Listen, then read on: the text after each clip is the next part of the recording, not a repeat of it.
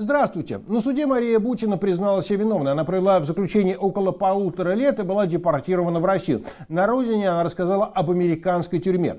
В одном интервью, как обрадовалась, когда ей дали работу.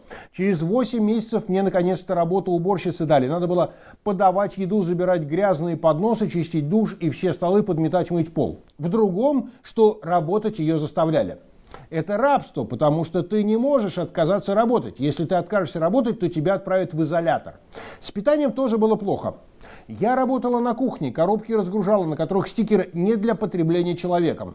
Работала на кухне, надсмотрщики издевались над нами постоянно, могли кидаться яйцами. Один раз вдруг пришел к нам на кухню, построил всех и стал демонстративно есть перед нами арбуз. Сидельцам такие изыски не положены, конечно.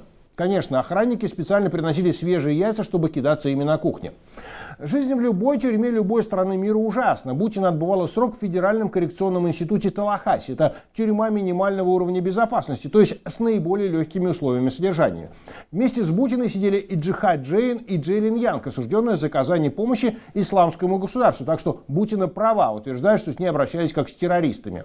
У этой тюрьмы есть страничка Facebook, а в интернете легко найти сайты и форумы, где бывшие заключенные заключенные, адвокаты и правозащитные организации делятся описаниями условий содержания в этой тюрьме. Сразу скажу, об ужасах они не рассказывают. На этих ресурсах можно узнать, что заключенные могут работать и за пределами тюрьмы, на складах и в типографиях, а также получить образование в бизнесе, строительстве, косметологии и других областях.